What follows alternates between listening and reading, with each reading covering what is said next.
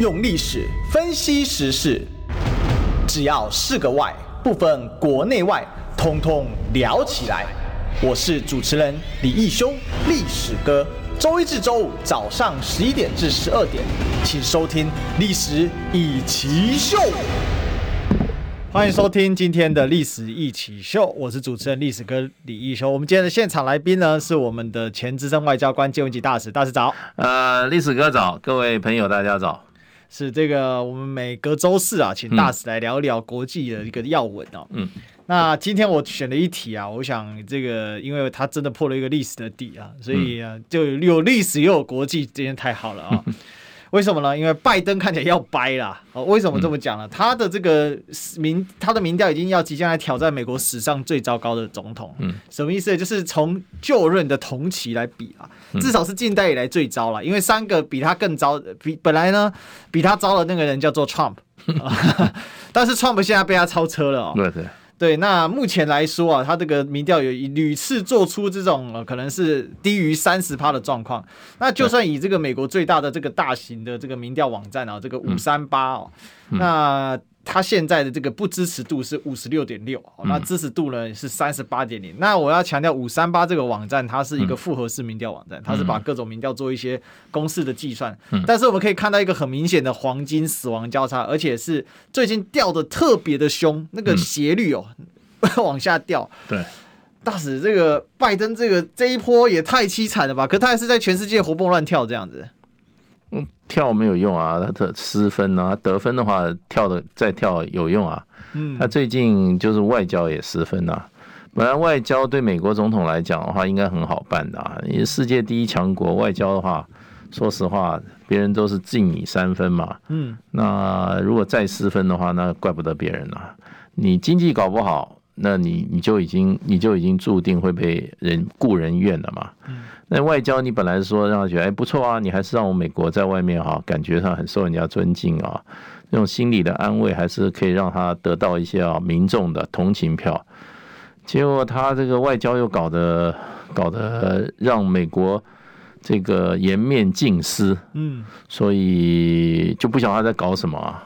那就今天就搞成这样了，那该绝也不绝，对，那很多事情他也不敢讲。讲了半天，这个做总统啊，最近今天我看听一个新闻，讲到拜登，嗯，人家问他说，听说那个裴洛西要来，要到台湾访问，你你怎么看法？嗯，我看那个报道说，他说这会让我们国防部的官员哈会觉得很不高兴。这是什么回答？这这叫你总统是这样回答的吗？还是推给国防部？当总统还要推来推去啊？那个真的就变成啊。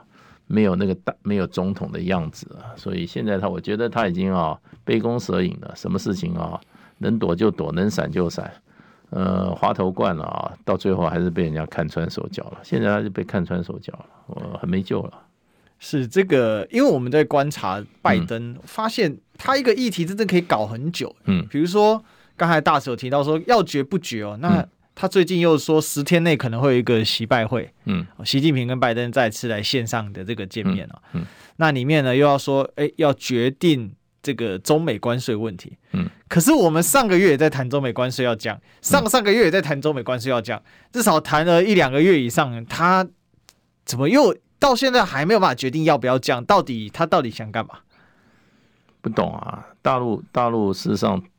这个贸易前前半年同比增加百分之十啊，嗯，对美贸易也增加，对美贸易那贸易顺差也在增加，那意思就是说你那个川普留下来关税没有效果啊，嗯嗯，对，那所以这种情况之下啊，那就是说拜登他手上舞的这支大刀的话，在别人看起来是受该啊，受该，受该啊，受该那有什么好舞的？那你你要你要你要拿你就拿，你不拿就不拿，对，他以为他拿到一一个是什么？是这个哈，是这个青龙偃月刀，就拿个手嘎有什么用？所以他其实这个就是说他的这个决策的机制很有问题。嗯、那大神您的观察，他的决策机制的问题是来自于拜登本身，嗯、还是他整个团队其实都很有问题？我觉得就是说他用的官员的这个哈资望跟这个能力都有限，嗯。所以呢，基本上都是听他话的，重要状况不可能。你像你像 John Bolton，啊，他他自己自认为自认为自己很了不起啊，虽然不怎么了不起啊，嗯、我我知道这此君也不怎么了，他自认为自己了不起啊，嗯，起码他觉得他的资历，他的这个哈这些威望，他觉得够啊，所以他就跟跟川普拍桌子啊，对不对？我想请问，你看那个苏利文那个样子，嗯，你看看那个那个那个布林肯那个样子，布林肯。他们说，他说川普就跟是我的跟我的爸爸一样，我的半天啊！你这个大臣，你要把他当爸爸看的话，那那你敢跟他要拍桌子吗？对不对？应该就跟川普讲，对不起，你老迈昏庸，这个决定你错了，不能这样做。哎，拜登说你你你就你这个老迈昏庸这件事你不能这样做。对，川普用的时候很多很多这些，包括他国务卿啊、国安顾问啊，挥袖而去，或者说跟他意见不不一致，连他国防部长。或者说川普把人家赶走，或者人家自己拂袖而去的，那表示这些他用的这些还算是大臣呐。嗯，那这些现在川普身边的，你看这些人，只能说是跟班。治大国如小仙呐，基本上是什么样如小仙？是你能成那个哈能臣巧将，呃，充斥你身边呐，嗯，你才能够高枕无忧啊。你都搞一些搞一些你自己自己那种哈。你觉得好，其实他能力有限的人在身边，所以就变成川普基本上就是搞，拜登，拜登今天搞成这副德行啊，自己要负责。用人没有世人之明呐，用人也不行，本身的那个性格上哈犹豫啊，甚至啊狡猾啊，这些都不足以做大国领袖。大国领袖就是说不太讲话，一讲话就是一锤定音。嗯嗯，那他天天天天讲了半天都没有定音。然后呢，呃，被人家拿出来、拿出来、拿出来修理的事情那么多，所以我是觉得拜登，呃，在美国的总统里面哈，能力如此之差的真的不多，而且用的这些啊大臣、重臣里面哈，都是怎么讲，都是信进之徒啊，佞臣吗？也也不见得佞，就是信进，嗯、他就是说啊。不得不能得其位者，都均得其位。嗯，哎，这是一种美国的这些德才不服，德才不服。那所以就变成拜登自己很累，那也没有人规劝，也没有好的建真言，也没有好的建议，就让他这个你看啊，通膨一物再物，对对不对？然后疫情一事无成，一事无成。嗯，哎。外交节节败退，就这样子啊。那你说他的民调怎么高呢？高不起来啊。那我们要进一步来请教大师，嗯、因为其实这里面且分几个问题。嗯、第一个就是说，好，那团队选人，嗯，当初选这个人的时候说的这个团队有多么的完美。嗯、那另外呢，包括他的副总统，就说，哇，这个人真的是。很棒的一个人才啊，嗯、她又是女性，好，嗯、那又是少数族裔，又是有非裔血统，又有印度裔的血统，嗯，那又能够拼搏到这个位置上面来，那、嗯、很多人觉得很满意啊，嗯，觉得说哇，这个真的是一个呃，这个励志的故事，又是一个 American Dream 的这种代表，嗯，可是突然之间好像锅盖一掀开啊。像副总统根本就消失不见了，嗯、没有任何的功能性了。那这不打紧哦。对那这个他的这些阁员，就很很奇怪。他这个在选任这些阁员的时候，嗯、他是不是太重视，就是他自己强调的足以平衡，而没有去真正的去找这种有能力相称？那这不就是民主党自己的价值害死自己的这个执政？对。我觉得他又加上又有很强的价值取向，民主党自认为自己是有理想性的啦。可是这种这种第一个国际政治哈，你如果是理想主义的国际政治啊，那通常通常对你的国家都不有利。嗯，国际政治一定要现实主义，也就是啊只有利益，然后呢要看得深看得远，要看得要看得看得近。深这种各种距离你都要看得很清楚，要绝对现实，那才不会就是说你要开始骂人家是贱民，结果最后你还要回去跟人家跟人家求人家去多多产几桶油。MBS 对啊，你这个不是就变成就是说你到了现实的时候，你发觉理想根本根本就是哈，根本就是你自己的一个障碍。嗯，那你又没事又喜欢讲讲讲理想。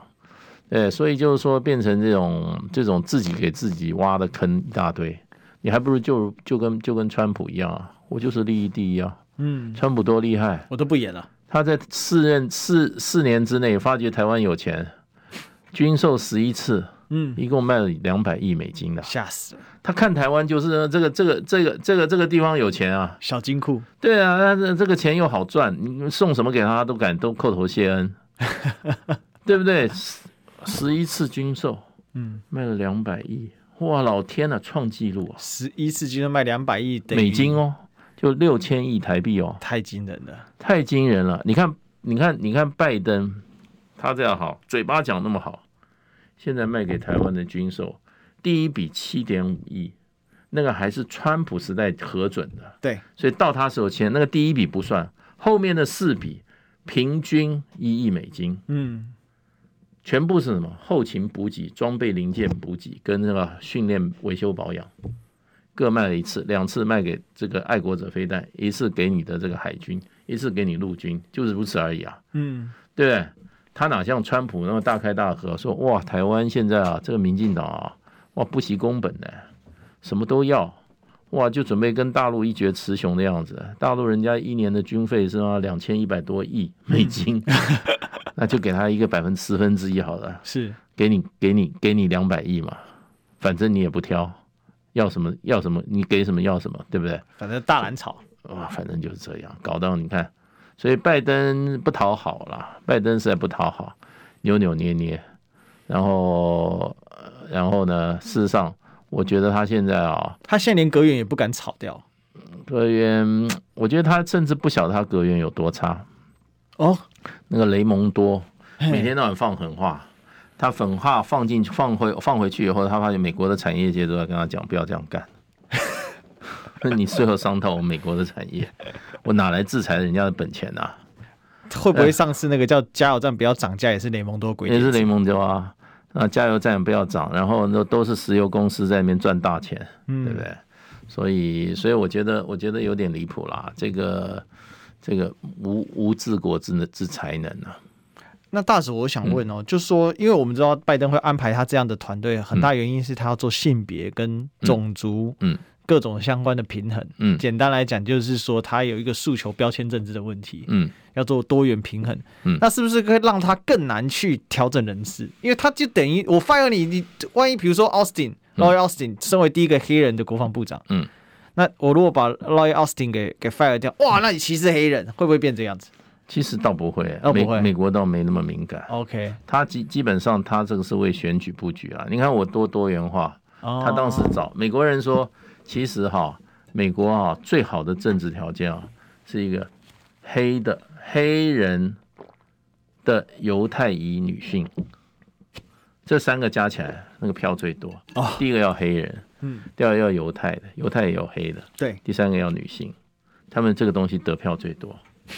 对他，他他他用人就有这种倾向嘛，就是你像贺锦丽，嗯，资历绝对不够，也不就是个众议员，联邦众议员，原来就在就在这个加州做一个州州州州检察长啊，啊，听说他也是为目的不择手段，很会往上爬的，你知道？然后这个当然也不能说呃淫乱后宫啊，反正反正也是蛮厉害的啦，就是。就是说他蛮厉害的，那就这样子爬上来了。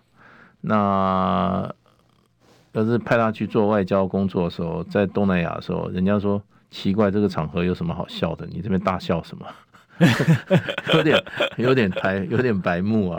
越来越发现那贺锦丽破白目的，是他的个人的性格特质吗？性格特质，还有就是根本不进入状况。他怎么会这么状况外？然后我觉得，就出访之前总是做个简报，就这个这个，比如说哦，越南有九千万人口，它的 GDP 多少？他过去跟我们美国的关系什么？中中国人给他做简报，让他有一点基本理解吧？还是因为我们发现最近就是像贺锦丽犯的外交错都是很低级的，我可不可以这么说？很低级啊，就是说完全状况外，没有不懂不懂这方面嘛，就是说报得大位了，就跟就跟我国有一个政治人物碰到贺锦丽啊，这种哈用那种哈。莲花一步的方式，偷偷偷偷向他哈靠近，嗯，对，最近这这个人又跑了一趟日本，对不对？对，人家日本就说阿诺希多，阿诺希多就说那个人，他是什么名字都不提，被挡在门外。你刚刚提的那个人，就日本国日本外外交部讲 外务省说，你刚刚提的那个人哦，怎么样？就是那位先生，对，嗯、就是他，就是基本上他，英文讲，she's not ready。嗯，他就是说，就是说，拜登用了很多人，they are not ready，他们根本还没有到那个层次。嗯，小孩玩大，他自己看不出来吗？他自己，他 he's not，he's he's one of them。他也是 not ready。啊，那是真相了。不能说他他今天高龄快八十了，他就 ready 啊。可是人家做了八年的 vice president 副总统啊。我告诉你啊，副的跟正的就是不一样，就是不一样，就是不一样。我干过，我干过副的。嗯，副的你就是好有罪就受啊，有功你不能去抢，就这样，挨刀就对了。对对对对对对，所以所以说实话了，他在那个八年。基基本上就是透过他儿子赚钱吧，就这样，也没做什么，也没做什么大事。然后在在在这个在这个国会里面待了那么久，他说他搞外交，对国会的这个处理外交跟实际处理外交完全两回事哦。嗯嗯嗯，他想的太他想的太简单了。可是大使就对比起来都是民主党的总统，奥巴马跟他都是都是国会议员出身的，怎么会差那么多？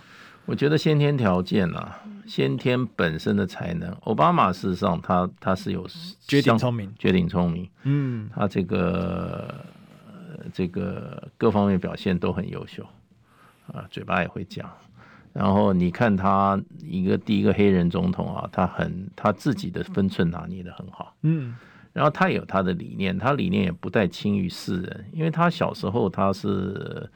他不是一个所谓的美国的主流种族的人嘛？对，所以他是从一个弱势族群看美国。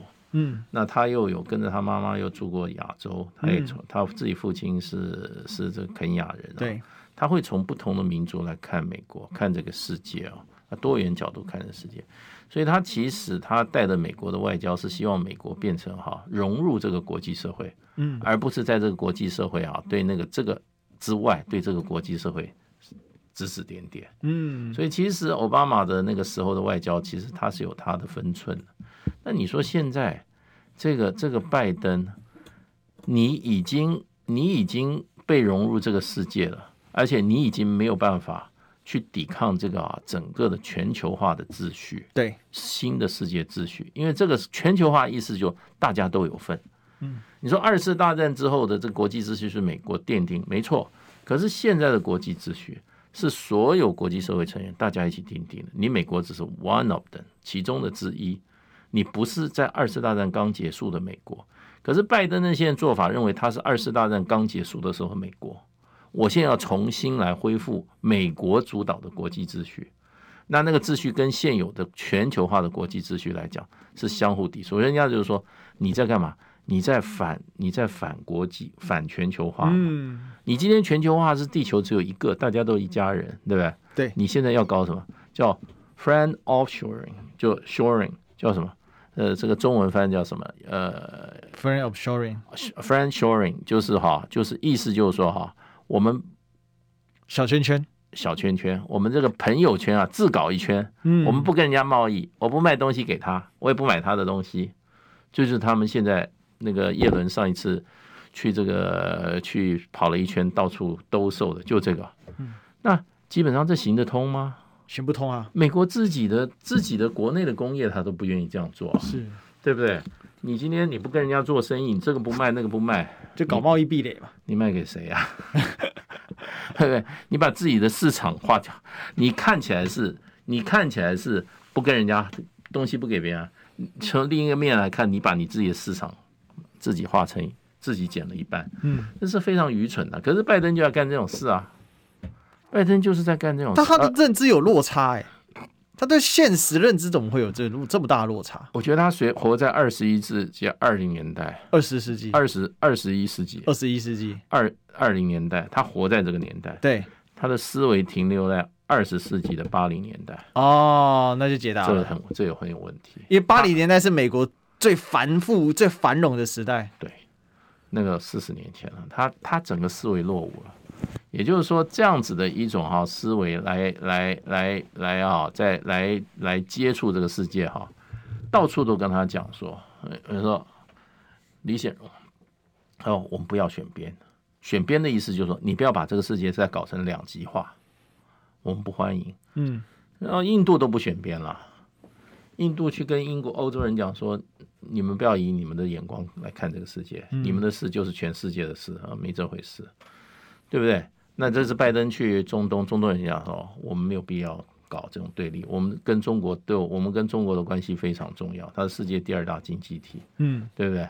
我们没有必要认为要把这个世界分成两块，嗯，跟着你走，对，所以，所以拜登整个这个哈，就叫英文来讲，他把这个哈时钟往后调了二十年、四十年，就是说。他的整个看法，他是把这个时钟，现在时钟是二零二二年的七月好二十一号，对，对几点？他往你往后调了四十年，然后这个四十年呢，然后来现在要大家说，啊，我们现在是一九八零年七月二十一号，嗯，所以有这种味道之下哈，他就处处碰壁。而在美国，美国境内的话，事实上的话，他很多的做法啊，那么也让美国人无法接受，因为因为他事实上。他从美国一个自由经济哈，想把美国搞成计划经济，那怎么可能？美国现在不就计划经济吗？他那个国会当初推的那个什么美国创新 B 三 W 创新法案，那个本来那个那个那个规模之大，三三五亿美金，三五兆美金的，对，干嘛就是补贴产业啊？嗯哼哼哼。那就是计划经济啦，那就计划经济啊！你要下去就三五兆，最后变成两千五百亿，国会根本不买账。那可以办什么事情呢？国会根本不买账，两千五百亿太少了吧？对啊，现在就两千五百亿，那个给那个给那个给那个就是说，哎，Intel 他们这些所谓的这些晶片产业，也不过五百三十亿美金。嗯，拜托啊，我们那个我们一个，你知道我们台积电一个厂都要多少？多少？一百二十亿。我们台积电这个哈，这个投资啊，对，一年都有两百亿美金啊。嗯哼哼哼，按一个美国这么大国，你就拿五百三十亿，还给拿了钱还限制。最近说你拿我钱哦，你十年之内不能在中国大陆增加新投资。嗯，那谁跟你玩啊？现在三星就不会跟你玩，三星它的那个 DRAM 跟海力士的 DRAM 百分之四十都在中国大陆。那他他现在他说他说他现在在中国大陆那个在西安的厂，他不能够十年内不能够有新的投资的话，就表示他很快他那些厂都要落伍了。所以昨天我看一个新闻，我们国内的 DRAM 的厂都很高兴啊。对，哇塞，终于把这三星啊、海力士这两家伙快被打死了。对啊，你去拿美国五十亿美金，你这个 DRAM 你的你的王国就垮掉了。你想三星会听吗？不可能的，这这所以代表这一些政策荒谬到他完全是靠自己想象。嗯、但是呢，我们进广告不是想象，我们是实打实的进广告。用历史分析国内外，只要是个“外”，统统聊起来。我是主持人李易修，历史哥，请收听《历史以奇秀》。欢迎回来，《历史一起秀》的现场，我是主持人历史哥李一修。我们今天的现场来宾是我们前资深外交官介文汲大使。呃，历史哥好，各位朋友大家好。是这个大使最近也变成我们中广的主持群之一了。没有，临时代班，临时代班，临时代班。但是这个那天刚好在呃在在滑手机，诶，大使也是主持人呢，哈，还蛮有趣的哦。那其实。呃，主持跟这个当来宾其实很不一样的，嗯，对啊。那我们不过我们今天还是要来来聊一聊啊，这个拜登真的是跌破眼镜，嗯。那大家当初上台的时候，其实虽然不尽满意啦，啊，嗯，但大家总想的再怎么差，不会有 Trump 那么差吧？啊，这 Trump 感觉这做决策好像就是如同儿戏哦，他那个小小的 board 就出去了，搞不好就是跟 Kushner、Ivanka，对对，就是讨论一下就就出去了，对。可是现在反而发现，对比拜登，Trump 的策略的决策啊，那是跟老鹰的眼睛一样，那个 Eagle Eye 啊，那个鹰眼啊，对，准确命中。对，至少呢，虽然不是长期的，至少短期内有一点效果。可是现在感觉拜登完全没有长程的一个规划。那可是我就有一个很大的疑问，就是说，今天他做这些决策可以这么脱离现实，那他那些智库、那些 CIA 中情局，不是每年都会出版世界？政情什么？他是不想听、不想看，还是说集体失智？到底是什么原因？而且就最近拜登他去一个演讲的一个现场，然后他自曝他有癌症，然后就说啊，他因为他们德拉瓦州就是很脏啊，然后所以他们很多朋友都得了癌症啊。然后结果呢，白宫马上就说哦，没有，拜登总统现在已经没有癌症了，他已经切除了。人家又认为说他又失言了，所以我就很怀疑说，到底是美国的情报系统失灵呢？决策系统还是拜登真的是太老了不行了？我觉得就是说有一句话啦，就是哈。一群狮子哈，有一只哈，有一个兔子去领导的话，那兔子就变成狮子，狮子就都通通变成兔子。对，那一群兔子有一个狮子去领导，兔子一群兔子都变成狮子。所以这句话我我深刻体会，我也一直我高中时候我们的教官跟我讲这句话，他讲了一个故事，他说为什么有这个转变？你们知道答案是什么？呃，我们那时候什么？我们那时候我也懒得看书，每天懵懵懂懂的。哎，这个讲的故事很有趣，最后啊，那教官讲了，下面写四个字：兵随将转。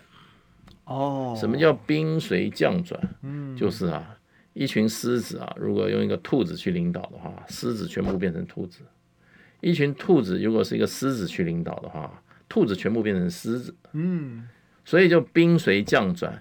就美国有这么，美国是天下之人才集大成者。嗯，美国各方面人才都是顶尖的，才有今天的美国。可是抱歉，他们今天有个兔子，人才被驯化了，人才也变成庸才了。哦，真正人才也不进来，真正庸才也啊，只好嘛，每天嘛，望屋兴叹呐，望洋兴叹呐，有什么办？有这个老领导，他什么都挡在那边。嗯，对，我讲什么他耳边耳边风，或者打讲什么他在睡觉。对，所以这个美国现在就变成就是领导太差。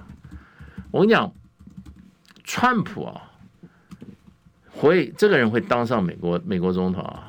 然后他在任内表现不错，如果没有新冠的话，他老兄现在还是总统。哎，真的，我跟你讲，我以前那是我正好在美国，嗯，我很喜欢看，我不太看美国电视的哈，我只要听听新闻。有个节目我每期必看。哦，那个节目？那时候川普最红的时候。啊，哦，那叫 Apprentice，Apprentice，Apprentice 的英文意思就是实习生。这一个就是说，他是一个节目，川普做主持人，啊找一大堆人来，就他最红的那一档实境秀，那个实境秀，那个就是说啊，他叫几个人最后淘汰，然后最后呢要用这个人还是不用这这个人啊？最后啊两三个最后决定，让让川普哈，他是这个 CEO 嘛，他决定 You are fired, you are hired，就决定这个啊。我最喜欢听他讲，说你为什么被 fire？哦。对，很有趣，由他讲评。为什么 hire 你？由他最后做，这个叫 justification，就是说我的合理化说明是什么？嗯，他讲完以后，每一次讲完以后说，啊，太厉害了，这个脑袋瓜不一样。哎呀，就是做过老板的，嗯，他他做老板，今天 fire 你，你被 fire 的人啊，无话可说，心服口服。你被用到，他说真的知人善任，知我者。莫莫如这个哈，莫管仲哈，鲍叔牙哈，知我者 莫鲍叔牙也。他就有这种，只有这种功力哦。所以拜登是基本上是哈，基本上是所谓的这个哈一帆风顺。川普的事业是这样，不不不不，他五次破产，对，创造了他的个人的王国，最后用他的名声哈搞了一个，搞了搞到美国总统。你去你去你去纽约看川普大楼。美国人是以朝圣心情就去看川普大楼，绕一圈，然后去里面买一个领带，川普领带，川普袖扣，我都以前都去过了。我后来芝加哥我，我我因为我我是八九年到九三年的芝加哥，后来我九零二零二零到二零一零二零零八，我又到到 Kansas 当处长，就回芝加哥。我一看川普大楼，Chicago 又盖一个，嗯，都是高耸入云啊，还不是每次都起伏啊，可是。川普事实上是一个 good leader，嗯，虽然被他 fire 的人，后来有些人像这次来我们台湾那个叫 Esper，Mark Esper，对他很气。这位老兄啊，你说他被 fire，我觉得他他真的川普还是厉害，这种人早该 fire。他用 Twitter fire 他的，对啊，超不给他面子的。跑回跑到台湾，居然跟我们讲要我们全民皆兵，你谁呀你？我们台湾人要当不当兵？你为什么美国不全民皆兵，男女皆服兵役一年？他这样一讲出来，等同这件事就是破局啊！那这什么意思啊？你有什么资格在台湾讲这种话？嗯、上一次啊，上一次，上一次那个那个那个澳洲的那个澳洲的那个前前总理到台湾也讲一样的话，被骂死啊！嗯、民进党怕死啊！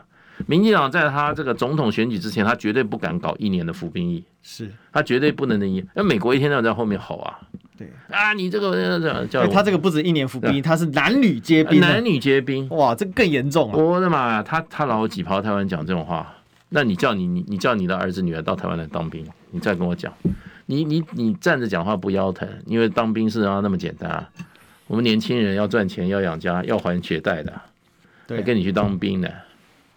这个啊，所以他被 fire 啊，我觉得啊，我现在看起来是还是川普比较英明一点。不过大使他拿过这个最佳拉比，他他他就是拉比之王。没有，他现在就是，我认为他现在是没钱了啊，他没钱了，他现在怎么样？他来台湾叫你叫你每个人都当兵，光钢盔就要多买多少副啊？嗯，男女都当兵，对不对？那这个这个这个光这个光这个光这个军费要增加多少啊？那这军费跟什么？又是他的，他在美国的老板，他他他可以来一次拉比王，对啊，他把台湾又当做什么？又当做川普，川普比他高明多了。川普四年就从台湾凹了两百亿美金走，吓死人，对不对？哪像哪像你这个 Esper 这么没没没没没品，先把我们得罪了。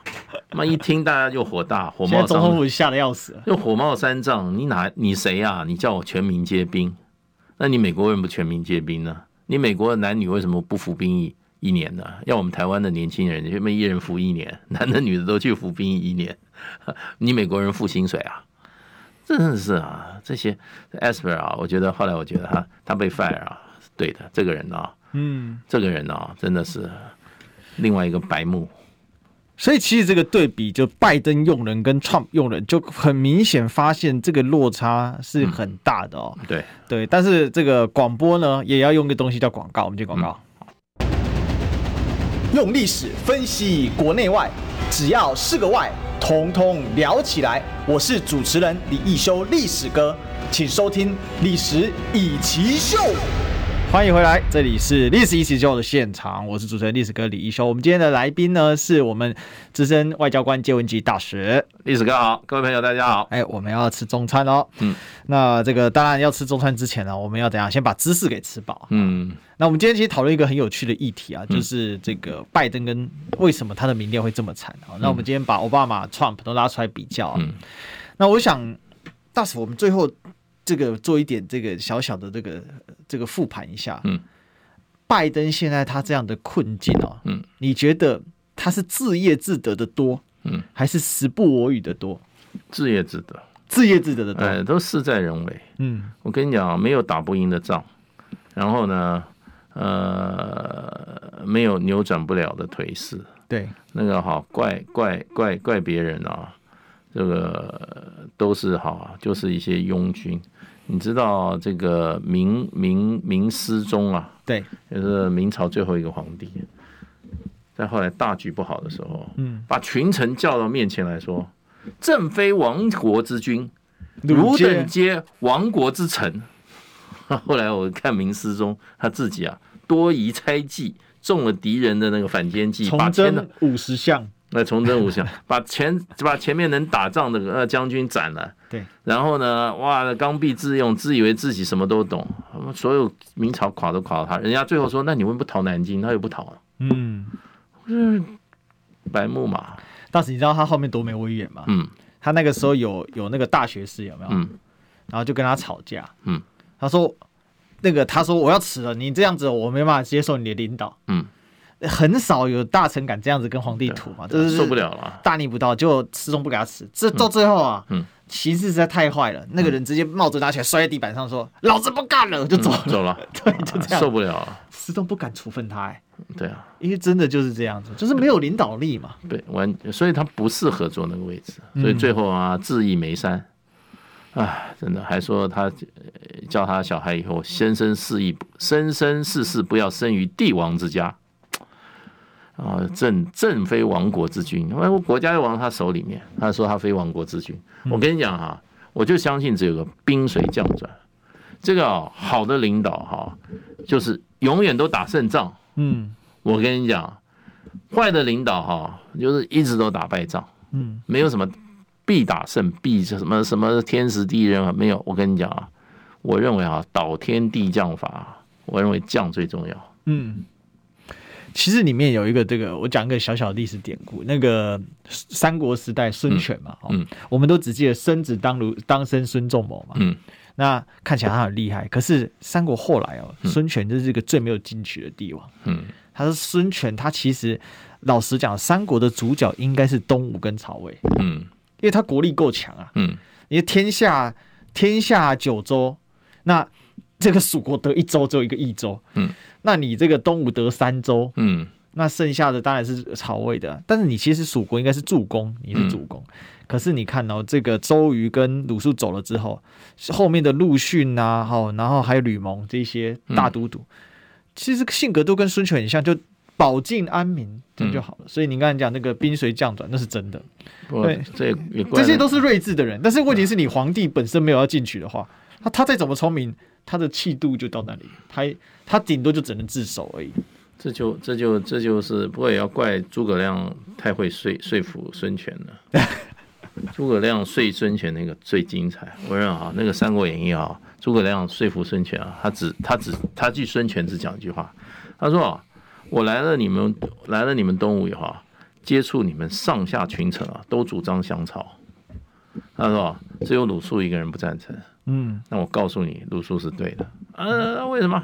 他说啊，为什么你的下面人都降曹？他说啊，这个哈，你如果降曹以后啊，全东吴哈，百官哈都官居原位，然后呢，照样食俸禄，甚至还有升迁之未来。对，只有全东吴只有你孙权一人官降一等，而且搞不好还有杀身之祸。杀身之祸。那孙权一听哦，好。跟那个小小的那个哈，那个哈，那个刘刘刘什么刘备合作，对，就这样。当时这个跟刘备这个合作，所以你看很经典。这个这个这个用了一个能臣诸葛亮就可以扭转大局啊。那拜登啊自己不行，对不对？又没能成，又没能成，他还不是刘备，他是刘禅。人家流传至少还能保境安民，对不对？对他现在连保境都做不到，因为 他现在美国通膨都炸了。对对对，那个决定一个通，决定一个关税，我的天啊，真的是拖了又拖拖。其实讲白了，就算被共和党骂又怎么样？嗯，对啊，通膨只要降下来，对，共和党骂你也没用。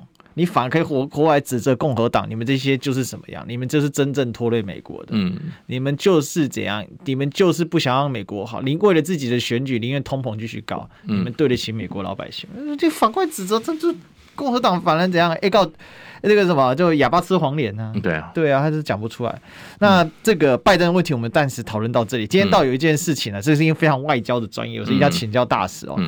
最近呢，我们知道这个马克宏这个跟普丁的对话，嗯，陆续被这个 leak 出来哈，被泄露出来。嗯，那被泄露出来里面呢，哈，其中一个就是在二月二十四号，当时普丁要打这个俄乌战争之前呢，那他们有通电话。那这个电话当中啊，这个。他们爆出了一个激烈争吵的过程哦，嗯、那普丁呢就指控乌克兰泽伦斯基是非法领袖哦，对马克龙上，马克龙则批判啊普丁啊的法律认知有问题啊，但是过程其实是真的哦，就是很很精彩哦，嗯、就是说马克龙一开始就说呢，哦，就是这个就就是说呢哈，我我不知道你的律师啊，哦去哪里学的法律哦。嗯我不知道那个，我不知道怎样的律师能够告诉你，一个主权国家的法律条文呢、啊，是由分裂主义的团体提出，而不是由民主当选的当局。什么意思呢？嗯，就是说当时普京坚持你，你你这个泽伦斯基，你必须跟乌东的这个所谓的人民共和国，好、嗯、这些宣布独立的人民共和国的领袖，嗯，来做对谈。那马克龙就用这个堵他，嗯，就说主权国家怎么可以分裂？那普京也很生气啊，普京就说：“那你泽伦斯基是非民选政府，为什么？你是通过政变啊，嗯，上台的？对，然后呢，他还谋杀纵火，为什么？因为当时在奥德萨啊，有一群这个工人呢，嗯，的这个亲俄的这个工人啊，被活活烧死在大楼里面，嗯，所以两边呢就直接开干吵起来了，嗯，然后最后呢，两边啊，这当然是很不高兴嘛，哈，那马克龙也说他并不在乎啊分离分离分子的提议啊，因为他们不接受法律约束，嗯，那事后呢？我猜马克龙有点后悔了，所以他想要重回这个外交管道啊，嗯、提议呢能的冲突各方能够呢进行会晤啊，并且给普京做出承诺，会打电话给泽连斯基，让大家冷静下来啊，嗯、来敦促这个边境的和缓了。嗯，那这一段呢、啊、被 leak 出来，很精彩耶。嗯嗯，两个大国的领袖直接在电话里面吵架，然后被被泄露出来。大使，您办外交办这么多年哦，嗯。这个是一个很特殊的状况。那当然，后来这个俄罗斯批判说：“你怎么可以把这个 leak 出来？”对，其实哈，外交基本上都是大概大概都是这样，尤其关键时候都是都是剑拔弩张，嗯，都是唇枪舌剑。所以这种吵架其实是常见的常态，常态。可是你就是不能把它披露出来。这就你可以，你可以事后三十年以后，四十年你写回忆录，你在当下披露出来，我觉得对马克龙有什么好处啊？有什么好处？马克龙自以为他自己表现很好。哦，马克马克也自己表现好，我认为他表现有问题。你真正要看俄罗乌克兰这个好二零一四年以后的整个历史发展的话，你马克龙你自己要负责，你当时法国要负责。为什么？二零一四广场革命是就是一个非法的革命，推翻了一个合法选出来的总统。那个时候这个总统是比较亲俄罗斯的，他是属于东边选出来的。嗯、对。乌克兰独立，二零二一九九一年独立以后，几个总统都东边西边轮流做。当时他们的领导人还是比较有远见，就是说要找东西平衡。因为乌克兰这个国家是人造的，对，它虽然同一个民族哈，当时被所以所以你要懂它的历史哈。马克龙就应该去看看乌克兰的历史，他是在加入加入这个，他是史达林他们建造出来一个国家，嗯、加盟共和国哈。那这个国家基本上呢，东半部呢还是受俄罗斯影响比较多，因为为什么？因为他没有被这个哈波兰的天主教的政权统治，嗯，大大部分还是东正教的，那他们还是比较传统的俄罗斯。那西半部的乌克兰人虽然是俄罗斯斯拉夫人，可是大部分被 convert 为天主教，所以这个国家天生就已经在宗教上分为两块了。所以它成为一个国家，一半一半天主教，一半东正教，他们就注意这个平衡。东边出来选举也可以得，西边也去学。那时候有西边选出来的总统呢，有一个女士，虽然她很贪污啊，她很聪明，她的装扮完全照东边的乌克兰人装扮，哦，梳的发型、穿的衣服都都说，她虽然是西边西边的乌克兰人，西乌的，他什么都以东乌为尊，他自己的穿着都像。这些就是政治家能够去化解哈双方的歧义嘛。嗯，那可是二零一四的广场革命那一批要加入欧盟的人，基本上都是亲欧派，都是属于亲，但是背后是谁？是波兰这些国家。嗯，那波兰这个国家哎一直搞，最后哈失去了平衡，把当时合法选出来的波乌克兰总统把他赶走，把他弄下来，然后立刻。这一群暴民就推举出来一个总统，推举一个新的新的一个政府。嗯，你说这个是不是不民主？他政变，这是政变，不民主啊！你今天你推翻是一个合法选出来的总统，你自己自己一群暴民推出来一个新的领导，你说合不合法？那最大的问题是什么？嗯，是欧盟跟美国立即承认这个新的新的政权，那不就是蓄力已久？对啊，他就立刻承认，那蓄谋办事。当时普京就不服啊，他说：“你们不是讲民主原则吗？嗯、民主选出来总统被非不民主的一群暴民推翻，然后用不民主的方式又推出来，又建立一个新政府，你为什么西方国家立刻就承认那个不民主选出来的一个？”一个暴民政府的，所以他讲的一群是暴民啊，没有合法性，他就是从这里讲起的。那为什么马克宏在这里面他特别去强调说这个民主的价值什么？他是不是想要借这一次的通话的泄露里面来说，我马克宏我是很坚持价值的，他想挽回什么？我觉得啊，马克宏就是个政客，完全是个政客。政客，他啊，他不是打着新政治上台的吗？他非常虚伪。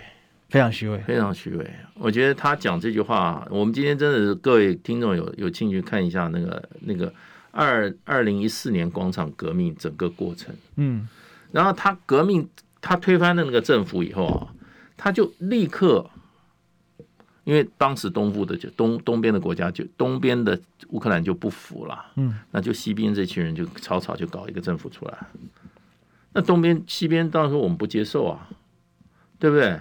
那就开始怎么样？开始武装冲突了，嗯，对不对？这样是搞出来的。那你西东西方国家的话，你说这个你这些是叛乱团体，你这个你这个政权不合法，因为普丁他就认为那个革命政权是不合法的，对，他把一个合法政权赶走，这不是你们西方人的这个价值跟游戏跟制度的设计就是这样吗？怎么你们这个只要推翻你们不喜欢的，任何人都可以随时给他合法，你就承认给予法律承认，那他普丁马上做什么决定？克里米亚举行公投，嗯，公投以后，统统回到俄罗斯，就我就做了。那这西方就不承认这个公投。你们这样玩的话，那我也就这样玩了。所以，从从头到尾，普丁他讲的坚持的，我认为跟他当时的看法一样。他说，他对于泽伦斯基那个系统的整个出来的呃乌克兰政府，他是不承认的。为什么？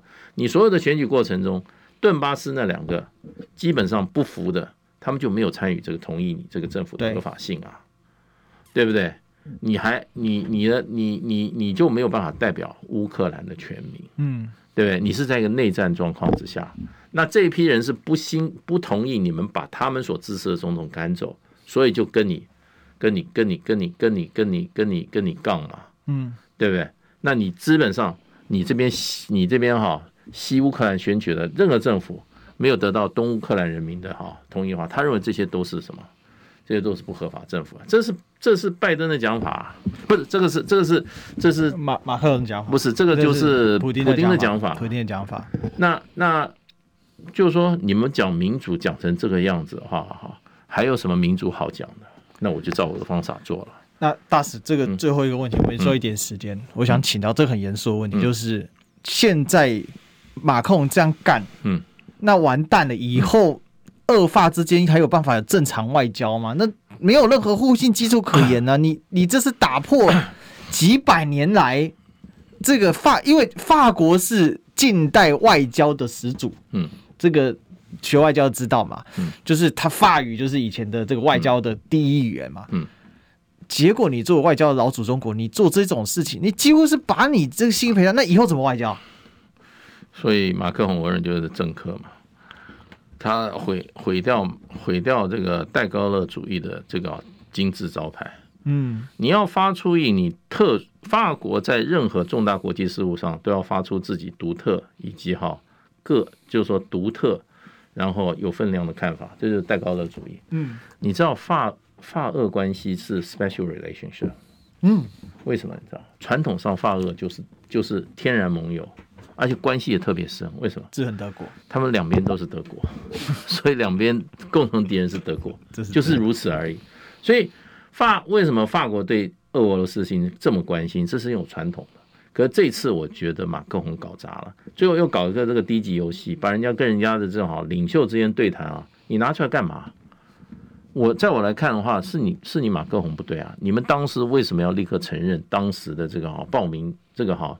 建立的政权啊，那个时候，那时候等于说乌克兰也进入内战状态。对，你马上选边是什么意思？而且这个这个报名他的那个选出来总统，他以民主的角度来看不合法啊。是，他推翻的那个他推翻的那个政府是合法政府。嗯，但是以你西方的民主价值标准嘛，所以我觉得马克龙有什么好骄傲的？